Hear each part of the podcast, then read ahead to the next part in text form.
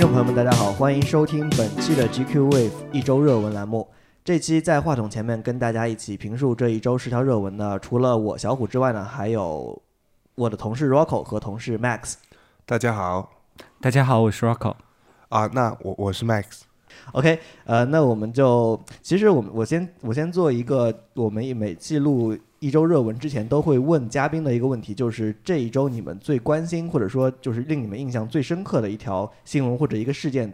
是什么？呃，我个人最关心的一条新闻，因为我比较喜欢运动嘛，啊、但是你以为我要说篮球，但其实不是，我要说的是网球。就是在昨天晚上还是前天晚上啊，然后就是德约科维奇打蒙特卡洛大师大师赛的时候，第二轮就输掉了。他已经保持了二十多场网球大师赛的连胜记录，然后在大家普遍看好他在再拿一个大师赛冠军的时候，他就输掉了。呃，但是也是指周三是吗对，？OK，但是也没有关系嘛，因为其实离法网，也就是他唯一没有拿到的大满贯冠军，还差几一两个月的时候，输掉一场比赛，对他其实是最好的一个放松的机会，压力就不会那么大了。所以我也希望，我也相信他一定可以在今年拿下他全满贯唯一缺的一个大满贯法网。嗯哼，那 Max 呢？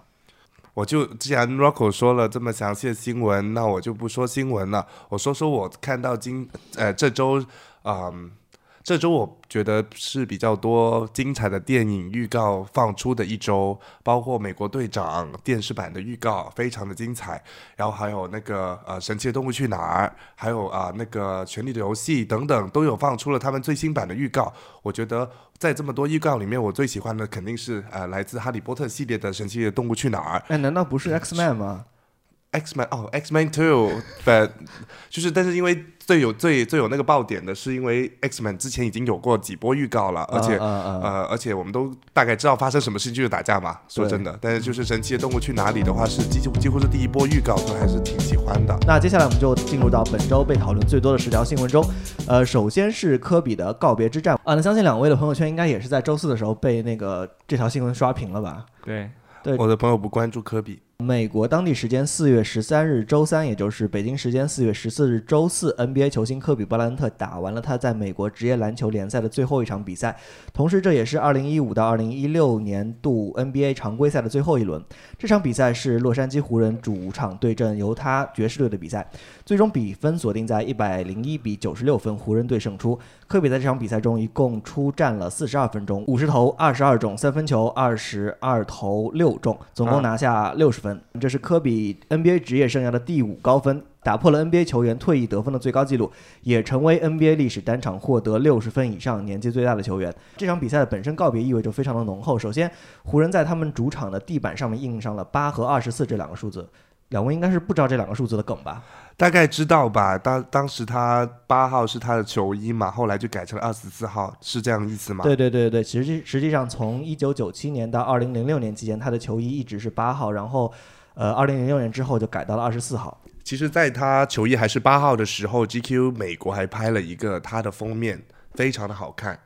对我们就是版权使用了美国版那个封面，因为觉得拍的实在是太帅了。实在是太好了，因为非常的 chic，非常的摩登，然后又结合了他运动员的身份，然后整个人应该是他少数穿非常正的、呃非常好看的 G 非常 GQ 的西装形象露出的。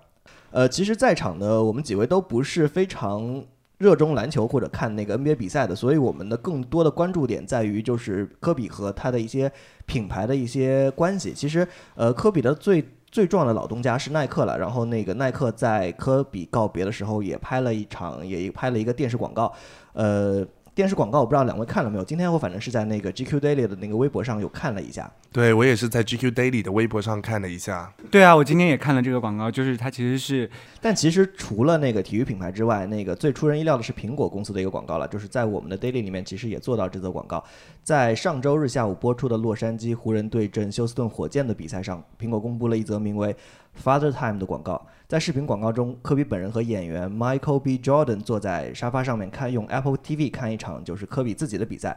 而科比则开始在沙发上跟 Jordan 讲述自己的职业经历，因为这个叫做 Michael B. Jordan 的演演员之前有宣布说，在科比退役之后将会有意出演科比的那个纪录片，作为就是出演科比的那个人，所以就这场这个场景就好像是科比在跟他讲戏，就是讲自己的职业经历。下一则消息，我们将把目光聚焦到我们国内的时尚领域。二零一六年秋冬上海时装周上周五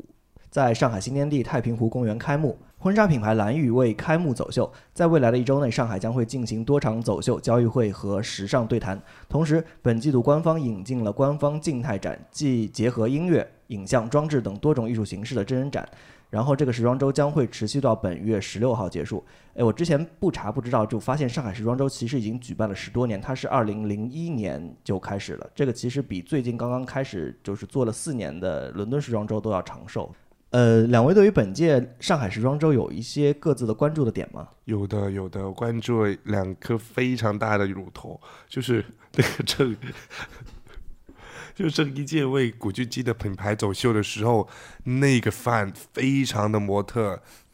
但是也是非常的前卫跟大胆，我全程就只关注两点。哦，对，呃，这个就是先要说一下，就是古巨基带着自己的个人品牌的四个系列都就参加了本届上海时装周，并且邀请来了郑伊健为他走秀。就你刚才说的那那身 look，我记得应该是就是透明的黑色的纱衣内衬，然后外面有一个非常奇怪的大大外套，对不对？是是，其实外套是时髦的，然后郑伊健本人其实也是撑得起这个东西的。对，呃，其实我们几个都不是时装编辑了，但是我们在去年那个欧洲时装周期间就去过那个伦敦。我们是去做那个新媒体报道的，对，包括一些视频和一些东西。所以其实那个作为我们这种非时装编辑，然后去时装周是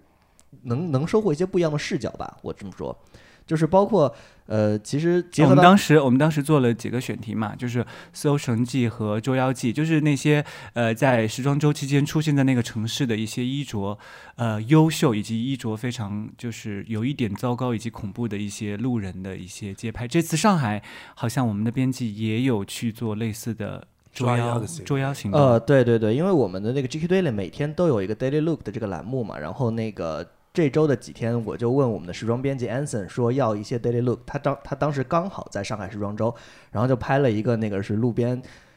不知道是不是来参加时装周看秀的人，总之就是穿的很奇怪，然后在那个是秀场周围晃悠，然后他就拍一张照片发给我，说我能不能吐槽来捉妖。就是我当时在鼓励他做这件事情，当然他最后可能觉得那个是可能避免侵犯对方的肖像权，就把这个事情给搁置了。哎，不过你们知不知道，就是上海为什么叫魔都？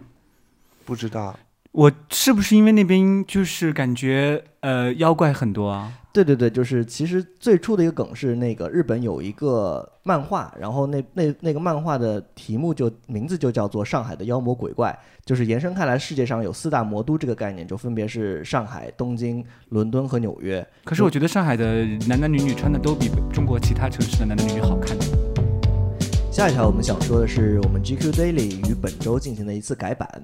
呃，从本周开始，我们 GQ Daily 每天的第六条固定的将会是腕表冷知识，然后这个小标题是 Insider，然后发现了，呃，然后这些就是业内的 Insider 的冷知识，都是来自于我们的腕表编辑宜飞。举个例子，就是本周一的那个 Insider，他跟大家分享了一个故事：一款百达翡丽的表在二零一三年被拍出了约十五万美金的高价，它最初是属于神经医学科医生 Cam Clark 的，呃，正是因为他在佩戴这块表的时候。呃，对被袭击的肯尼迪总统进行了抢救，并且于一九六三年十一月二十二日下午宣布了肯尼迪的具体死亡时间。他在宣布这个具体死亡时间的时候，正好是不经意的看了一下这块腕表上面的时间，然后这个历史性的一瞬间，在日后得到了飙升。加世者在宣布这块表拍卖成交之后，Cam Clark 的家人也是感慨良多。之后的每天的第六条，我们都会固定推送一个关于腕表界的冷知识。因为其实腕表这个东西，很多读者会觉得门入门门槛比较高，然后会不知道就是如何去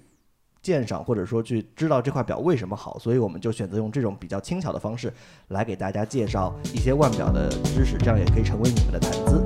下一条消息是关于一篇刊登在《纽约客》杂志上面的文章，这篇文章名叫《The Voice Motel》。然后这篇文章是讲的一个偷窥狂的去汽车旅馆，然后这个选题就是也是非常的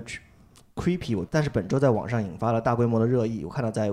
微信朋友圈和那个微博上都有大规模的转发。这篇文章 Rocco 和 Max 都有看过，你们呢就是能具体来跟我说一说这篇文章是讲什么的吗？其实我觉得它只是一个开头，我觉得还写的还真的已经挺呃就引人注目的了，就是一封信开头，因为那个作者 Gay Tolles 就是他是一个非常出名的一个呃作家，他就是用一种调查的方式，用一种嗯。呃，可以怎么说呢？试验的方可以这么说吗？试验的方式来啊写文章的一个作者是非常出名的。然后呢，他就收到了一封这样子的信，就是一个他是汽车旅馆的老板，然后呢，他就在呃他们汽车旅馆的那个天花顶，然后就是做了一些手脚。他是非常喜欢偷窥别人呃的性爱行为的一个人，所以呢，他就把那个他几乎把他在啊他酒店入住的房客的所有的性行为都看了一遍。所以这篇文章是相当于这个汽车旅馆的老板写了一封信给这个记者，然后这个记者再去把这个事情还原出来嘛？是，几乎就是一个这样子的开头。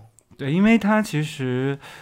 这个老板他不但喜欢偷窥，他还喜欢把自己偷窥发现的一些东西给记录下来。关键是他的老婆。都非常支持他这个行为，还帮助他一起安装这个装置。然后这个呃很有名的非虚构写作作家 Gate l e s 他呢就收到这封信之后，就去他所开的这家 motel 这家汽车旅馆，然后他写了这篇文章。他今年下半年七月份也会再出一出一本名叫《The Voyeurs Journal》偷窥狂日志这样一本书，把他就是收到的这个汽车旅旅馆老板的一些呃记下来的。日志呢，全都结集成书，然后发行。有兴趣的呃朋友们，其实可以去看一下。但其实这篇文章出来之后，呃，引发了美国。很多主流媒体的一些讨论，首先就是这种啊，观察别人性行为，在没有获得被观察对象许可的情况下去观察别人的性行为，并且把它给报道出来，这个这个方法其实是挺挺有争议性的。然后我看到一些美国的媒体朋友，他还采访了一些 嗯相关的性学调调查研究学者，问他们会不会这么做。大多数人说不会这么做，因为这个是有碍一些在道德方面是有一些灰色地带的。所以他们争议的点在于，就是这个汽车旅馆的老板的行为，还是说把这个是？我觉得应该是一个作为媒体人员的一个职业道德。当他这这么有名的一个社会调查记者，他收到这封信的时候，他是对。这个是一个很好的选题，同时也是一个非常大的一个罪犯罪，挺危险的一个东西。对对对，而且这个东西到后来，虽然故事写的，我我我看来还真的挺挺吸引人的，因为他都八十多岁了，他得过很多写作类的奖项，哎，他是美国什么新派新闻写作的创始人之一哦。哦，非常厉害的一个人。嗯，然后这篇文章甚至很有可能就会是今年 Article of the Year New Yorker 上面，因为写的实在非常的轰动。也可以期待这个对对被改编成电影。甚甚至有一些 credit 还说，就是啊，这篇文章很有可能拿到那个普利策奖。接下来我们将会把目光投向科技领域。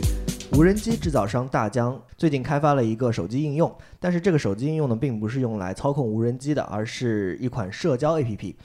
呃，大疆推出的这款手机应用的名字叫 DJI Plus Discover，但这款手机 APP 它其实是一个附带地图功能的一个社交软件。你打开这个地图之后，并且注注册账号之后，你可以在地图上找到周围的大疆用大疆无人机用户。然后在这个地图 APP 顶端，主要展示了三个功能，分别是约飞、教学和航拍。嗯，我想知道这个约飞是什么意思，跟那个流行的其他的约不拉什么的是。一个有专业领域的约炮软件，就等于之前我我我们之前啊 GQ 做了一个关于 app dating 的一个文章，我们去搜了大量的 dating app，然后发现有很多非常奇奇怪怪的 dating app，包括啊呃 dating app for bacon lover，就是喜欢吃培根的。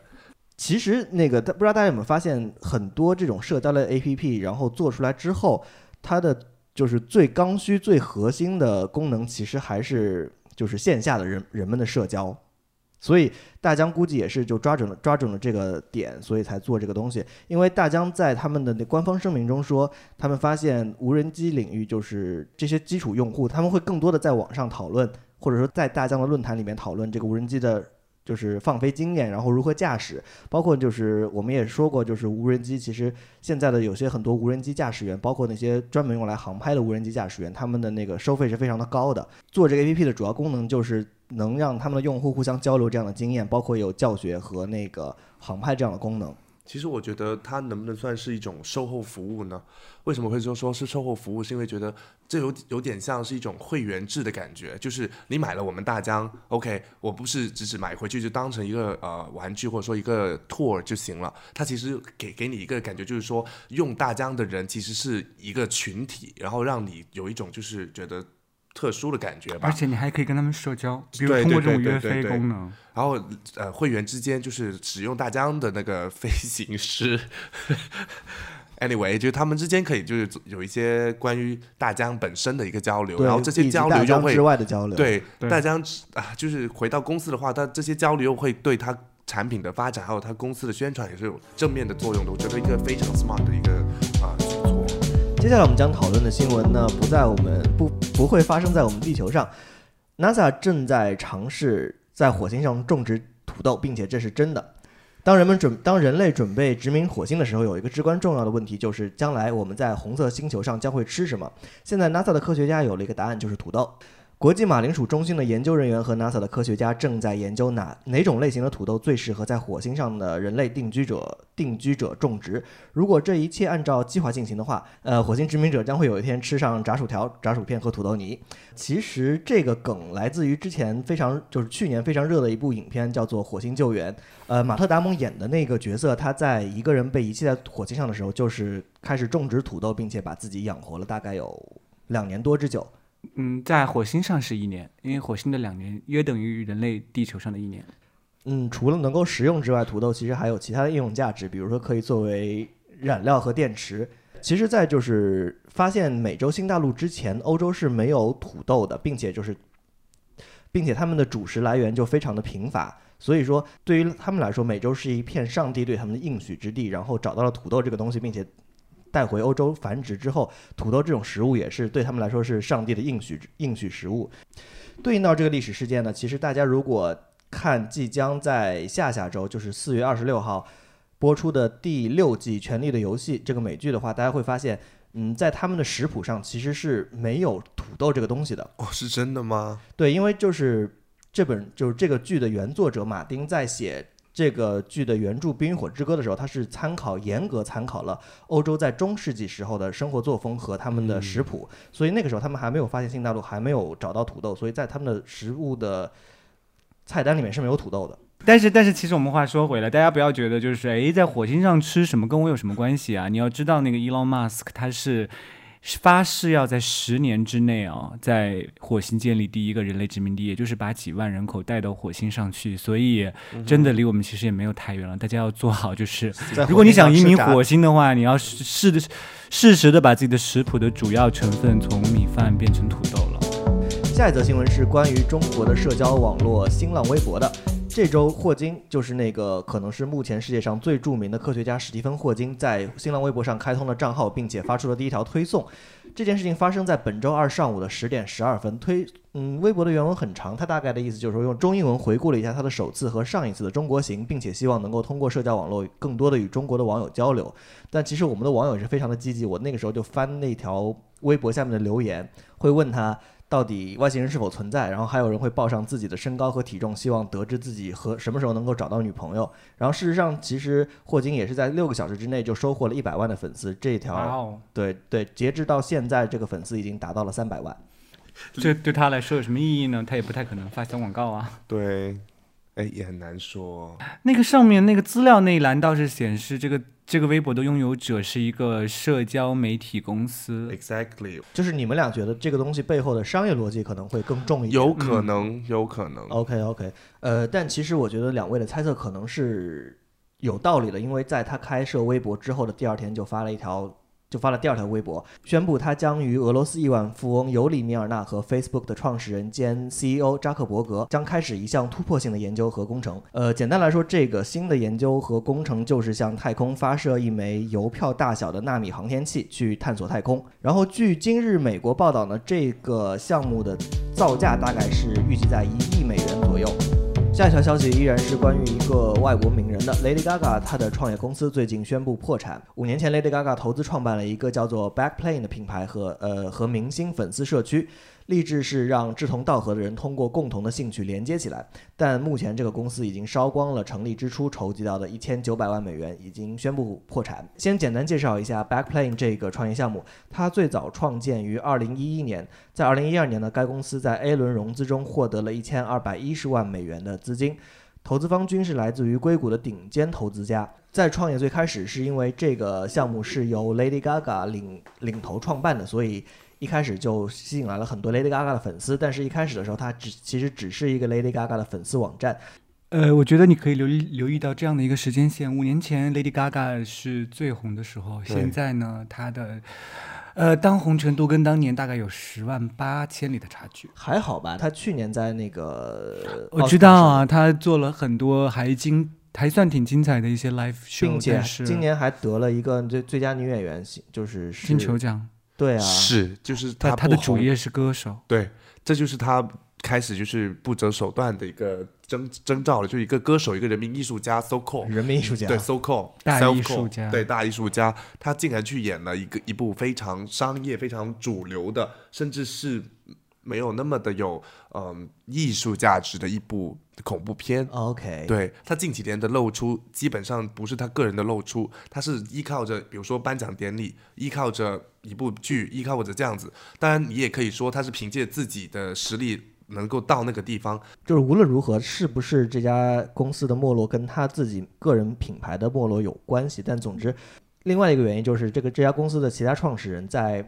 创办公司的平时也是非常大手大脚的花钱，那这肯定也是一个因素啊。对对对对对，那个我们据我们了解，他们好像是呃每个月的消费真的是非常高，而且他们经常是啊有豪华的办公室啊，还会有。啊，私人飞机什么的，那这种对大手大脚的花销方式，势必会让这个公司的经济状况出现危机。对对对，很多明星在做一个创业公司的一开始，确实是能吸引到很多，包括钱和他粉丝，但是之后能不能经营好啊，其实还是要看他们各自的修为了。类似的情况在中国现在正在发生啊。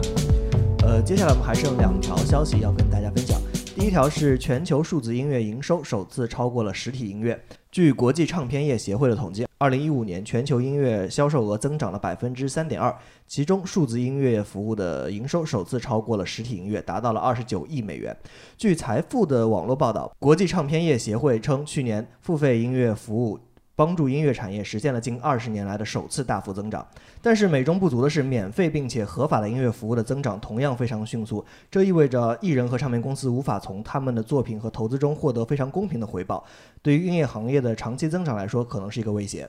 呃，其实我觉得这个变化吧，也是我们能看到的。像现在的在中国使用流媒体服务、流媒体音乐服务的一些用户，他们也是慢慢慢慢的就是开始接受付费意识、付费意识了。不是有付费意识，可能也是逼的吧，因为。说实话，就是有一些音乐真的是很好，那你在别的平台上你找不到免费的了，你只能就是通过，呃，通过相对来说比较低廉的一些价格去购买一张唱片。比如说，呃，欧美音乐现在已经一般的来说，一张专辑的价格是十五块，十五人民币，十五块人民币，所以这个其实相对来说是一个呃可以承受得起的价格。然后我有朋友在那个呃环球那边工作嘛，他们说呃。Rihanna 她新出的那张专辑嘛，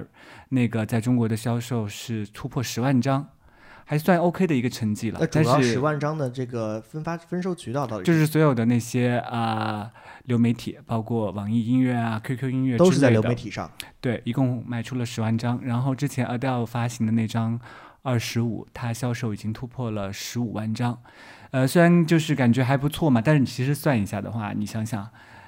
这个唱片销售的收入也没有到很多，相相比美国而言的话，Adele 的二十五就已经卖了快九百万了。而且你刚刚讲的两位女星都是非常顶，已经是很能卖的女女歌星了。是的，但是还是只卖到这样的一个相对来说比较惨淡的数字。所以刚才看到你说二零一五年全球音乐销售额它还增长了那么多，所以心里也是挺不是滋味的，感觉音乐行业真的不是很好做。所以也也有也是像 Lady Gaga 这样子的大红的女演员，哎，女歌手，她可能就是因为这样子的原因，可能就会把触角伸去的其他的行业就创业了。嗯哼，这也是逼不得已呀。对对对，Adele 之前不是非常强硬的态度宣布不跟 Spotify 和 Apple Music 这样的机构合作吗？我不知道是什么原因，但他是在 QQ 音乐上，我是本人是买了这张专辑。我也是买了这张专辑，就是他在 QQ 音乐、网易音乐好像也有，就是他不是说是不合作，他是说我不可能让我的音乐在这些流媒体上免费的被观众听到。那你如果愿意付费去购买整张专辑的话，那当然是可以的了。啊、对对，我有听说，就是可能 Apple Music 它对于艺人的那个分成是比较严格的，嗯所以才会导致像那个 Adele 和那个 Taylor Swift 这样的歌手，他不在上面但你也知道，Taylor Swift 最近刚刚帮 Apple 拍了一个一个广告 Apple Music 的广告，对他的跑步机上摔了，呀，所以 like 所有事情都是会变的。最后一条消息，在我们节目播出的时候，应该是正在发生。二零一六年北京国际长跑节北京半程马拉松将在四月十七日，就是今天周日七点开赛。届时将会有二点一万名长跑爱好者分别参加半程马拉松和家庭跑的比赛。这次比赛的起点设置在天安门广场，终点将设置在奥林匹克公园的庆典广场。需要提醒各位的是，今天很多路段将会因为这场比赛而封锁，出行的各位应该合理的安排自己好安排好自己的路线。以上就是以上就是本期 GQ Wave 一周热文的所有内容了。感谢两位嘉宾来到话筒前跟我们分享本周最值得讨论的十条新闻。谢谢小虎，谢谢小虎，那我们下周再见。再见。拜。